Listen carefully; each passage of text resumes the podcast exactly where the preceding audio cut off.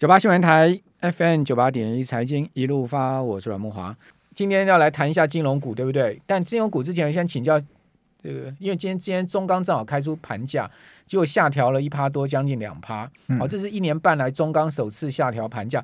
好、哦，另外合进钢厂先前也也调降盘价，同时今天丰兴啊这个钢筋大厂龙头厂丰兴，它也下调了这个。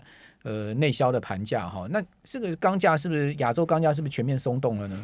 呃，我觉得看一个月还不准啊。其实我们在看这个趋势的时候啊，看产业的时候，其实你的方向跟焦点要放长一点啊。你要去思考的是这个未来到底市场到底有没有这个需求可以去支持。这个价格持续走升，那目前我们看起来，其实市场的这个需求其实是有的，而且也有一些条件可以支持，像钢铁的价格，甚至原物料的价格持续走升。那主要的当然有两个很重要的因素，第一个其实就是这个通膨嘛，这是通膨，尤其我们看到。上个礼拜，美国公布了十月份的这个 CPI 通货膨胀，吓死人了，六点二，六点二趴，三十一年来最高，哦，这超恐怖啊，这么大的一个经济体，好像出现了像新兴市场的通货膨胀，这真真的是，呃。蛮让人家会去担心全球经济会不会陷入所谓的停滞性通膨这样的风险。三十岁左右的美国的老百姓没有看过这么严重的物价，还 没有看过。对对啊，因为三十一年来最高嘛。真的，这个算是这这种这种通货膨胀只会在新兴市场出现啊，但但现在却真实的发生在美国。那不管啊，其实通膨或许会呃减损消费者的购买力，减损消费者的荷包。这是毋庸置疑的，因为你加油的成本变贵了，你买东西的成本变贵了。那如果你可可支配的所得没有同步上升的话，那当然这个痛苦指数就会大幅的上升。那当然，呃，这是对消费者而言啊，这是对很多的一些呃民众而言，可能会有感受到通膨的压力。但是对于很多厂商来讲呢，其实。通膨他们会带来他们的营运的成长的一个，尤其是温和成长的一个很大的助力。因为大家知道，其实一家公司他们的营收怎么算的，其实就是 P 乘上 Q 嘛，P 就是价格，Q 就是数量。所以如果通膨持续来袭的时候，他们就有调涨能力的一个条件。那涨价就会有所谓的资本市场就会有涨价题材。所以我觉得现在的这个通膨的压力正在袭击而来。我觉得，所以对于呃，未来来讲，其实对于这些钢铁厂或者是对原物料股来讲，他们都有转嫁的能力。这一点其实我我个人是没有太过悲观。那第二个其实就是市场的需求嘛。那目前其实大家知道，现在自从呃拜登他们所推出了这个一点二兆美金的这个美国史上最大的基础建设的法案，在呃，众议院通过之后，那未来这几年，美国要大兴土木，不管是要盖桥梁、要盖道路，或者是修铁路，这都会动到很多的这关于原物料的需求。所以，我觉得把时间放远的话，当然，其实呃，我觉得整个价格都还有往上走升的一个条件呐。所以，我觉得这个倒不用太过担担心这一两天的，哎，这一两个月的一个变化。虽然说今天。看起来中钢股价也有回跌嘛，哈，我们来看一下，呃，今天整体钢铁股的情况哈。那如果看中钢、大成钢的话，大成钢是跌的比较重，嗯，这个虽然说美国呃基建题材哦，但是大成钢感觉起来今天是在钢铁股里面是领跌哦。哦，那中钢当然也也下跌，但跌幅还好啦，中钢跌了呃一点七五趴，跌六毛，收三三点六五啊，但是。呃，大成钢呢一跌跌了三趴多，跌了一块五五，一点五五元，收四十六点七五。好，另外中红也跌了两趴多，然后夜辉跌了快三趴，丰兴呢，呃，跌了一点五趴。啊，只有东河钢还能涨哈，涨百分之零点一二。啊，另外世纪钢也跌了快两趴。哦，星光钢跌了二点六趴。哦，春源跌了两趴左右，允强威志也都下跌。好，这是呃今天上市钢铁股全面转弱的情况了。好，不过感觉起来金融股最近还似乎是哎渐渐在吸引人气呢。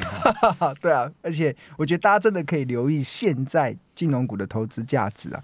那木华哥刚才有提到说钢铁股今天走弱嘛，其实我觉得走弱，我自己的看看待是还蛮平常心看待的啊。比如说以大成钢来讲，二零二七的大成钢，其实它这一波的股价是从十一月初的时候才在四十点一块，然后快速的涨到五十一点三，涨了超过两成多，在短短的半个月的时间就涨了超过两成。那今天再回档个 一两趴，好啦，给它个跌个五趴十趴，我我个人都觉得都是还好啦。其实大家不用太在意。不过大家要要有一个认知，这个认知是什么？就是钢铁股这种过去这种喷出行情，其实已经结束了。大家不要去想那个中钢那时候从二十块快速的飙涨到这个四五四十六块那个快速喷发那个阶段，那个其实在短短的半年就急速的往上冲。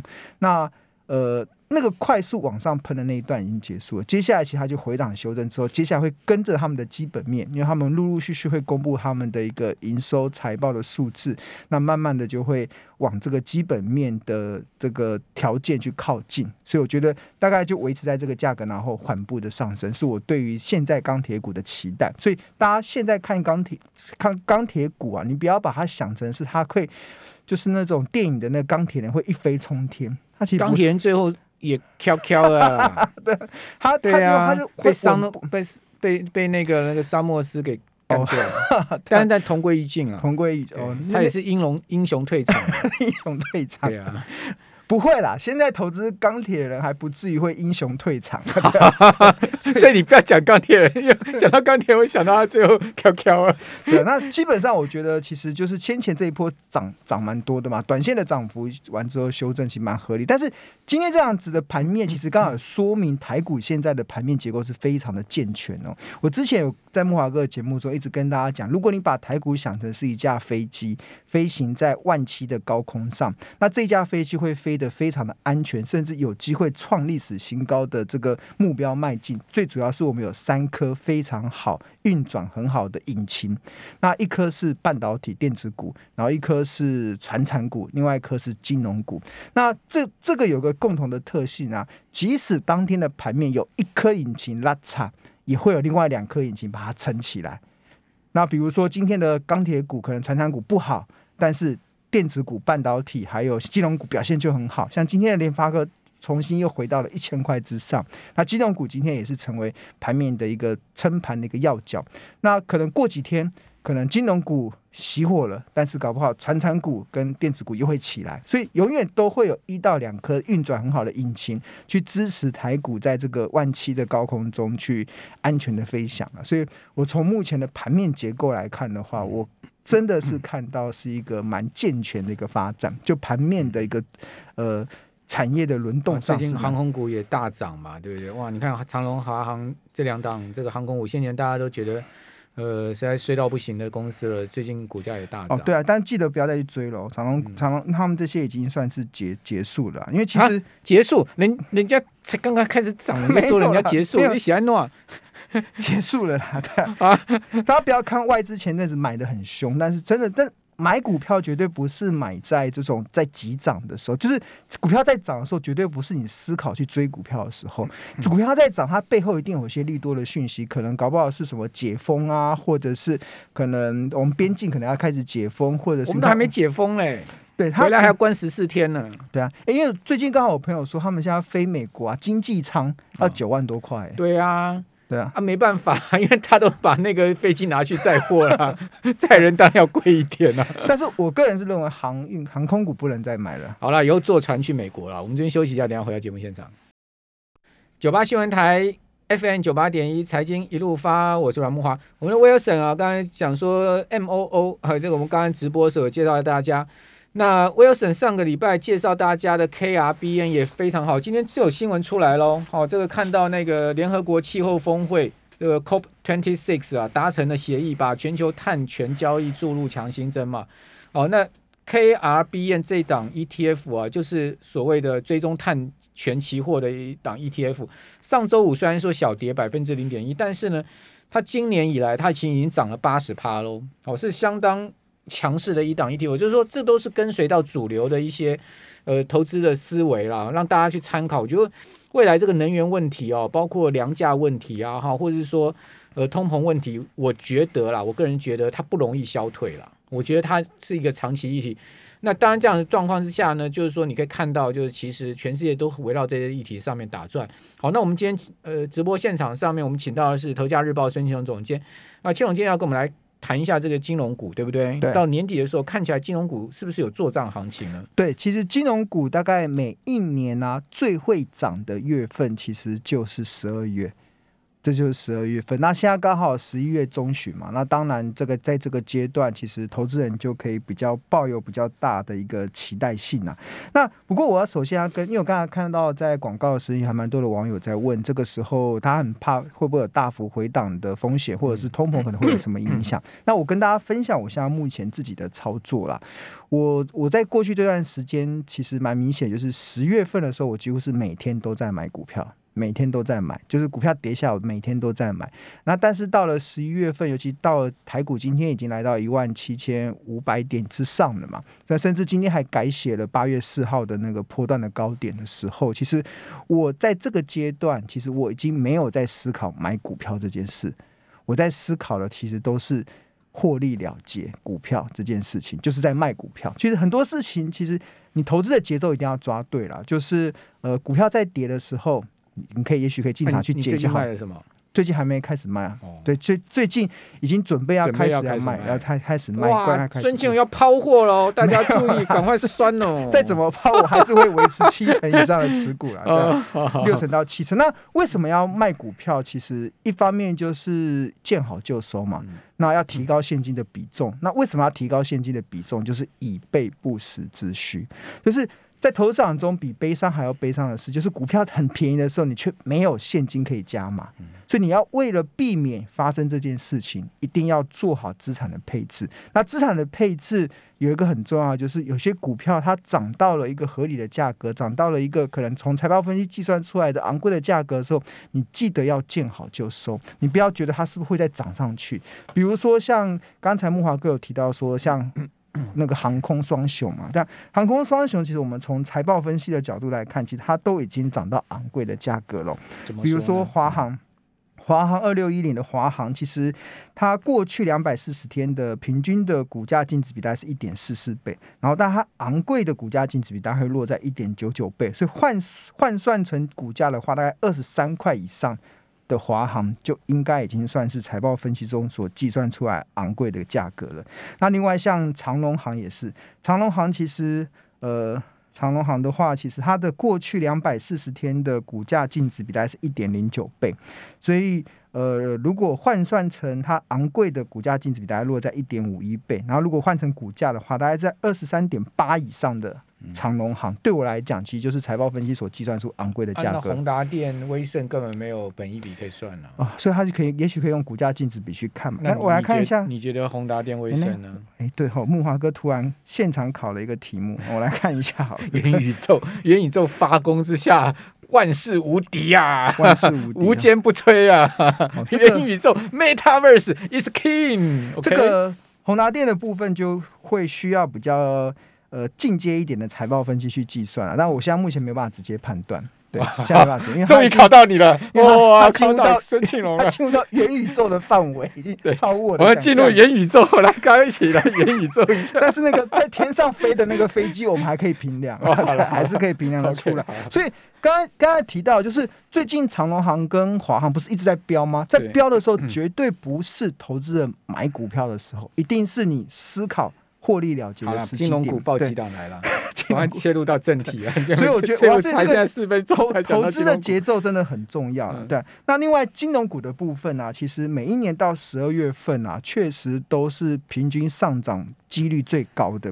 比如说像国泰金，过去十二、过去三十一年，它十二月份的上涨几率是七十三点三趴。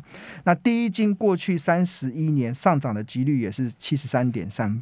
三趴，那二八八八的金光金，在过去的二十八年十二月份的上涨的几率是来到七十八点六哦。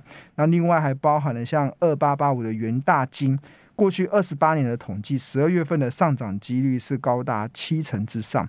然后我们有统计，大概十五家的金控公司啊，只有和库金在十二月份过去的上过去的。几率统计来讲，它是比较会拉差的，所以基本上你跳过合库金之后，选其他的金控公司都会有蛮高的胜率。那你有十几家可以选啊。对，那所以很多金融股在这个阶段，我认为确实是还蛮有它物美价廉的条件。那这个是指上涨的几率嘛？那如果就单月的平均涨幅来讲，其实都还蛮，我对我来讲是还就统计数据来讲是还蛮诱人的。比如说像呃二八八四的玉山金，在过去二十七年十二月份的平均涨幅是落在四点一六趴。然后二八八五的元大金，过去二十八年十二月份的平均涨幅是落在五点八八趴。然后开发金过去三十一年十二月份的平均涨幅是六点三二 percent。然后国泰金过去三十一年十二月份的平均涨幅是五点零三。然后中信金过去三十年平均十二月份的涨幅是八点二三 percent，我八趴喽。那像星光金。是七点六六趴，第一金过去三十一年十二月份的平均涨幅是五点零四趴，哎，星光金哎，那我觉得第一金，所以我很多人就问我说，在这个阶段，你与其把钱放在第一银行当定存赚那个零点八趴的定存的利率，还不如把钱拿去直接买第一银行的股票，对啊，搞不好他一个月还可以创造出五趴的这样子的利润报酬。那另外富邦金在过去二十九年。呃，十二月份的平均的涨幅是六点六四 percent，然后国票金过去三十一年十二月份的平均涨幅是六点零八 percent，所以从这个时间点来看呢，我觉得这个时候啊，十一月份，尤其像现在进入到十一月中旬，确实是呃蛮适合去布局金融股的一个时机点，因为就过去的二三十年的统计啊，每一年的十二月份。本来就是金融股最会上涨的时机点，那而且买金融股有个好处啦，就是买就是如果你今天可能如果你买今天可能听了我们这个节目，然后你买到金融股，然后可能十二月份获赚钱的，其实人应该很开心嘛。你你也不用谢谢我们，你应该就很开心自己在礼拜一的晚上准时收听我们的 News 九八的这个财经一路发的节目。但是如果赔钱了怎么办？赔钱就认啊！赔钱也不要来找我。股股股市本来就是愿赌服输。没有，我说金融股如果买到了赔钱了也没关系，大不了套牢，还有很好的现金殖利率的保护，对。因为平均金融股的现金殖利率，我刚才讲的这几家至少都有五趴左右，对啊。所以即使赔钱了啊，没关系啊，我来长期投资好。赔钱就唱那条歌。我等着你解套，我等着你解套，对不对？就是这样。啊、阿哥会变歌，我也会了，好不好？没什么了不起的。所以我觉得这个时候啦，因为十二月份的金融股有比较大的行情可以期待，所以大家可以拭目以待。好，这个统计数据提供给你们参考。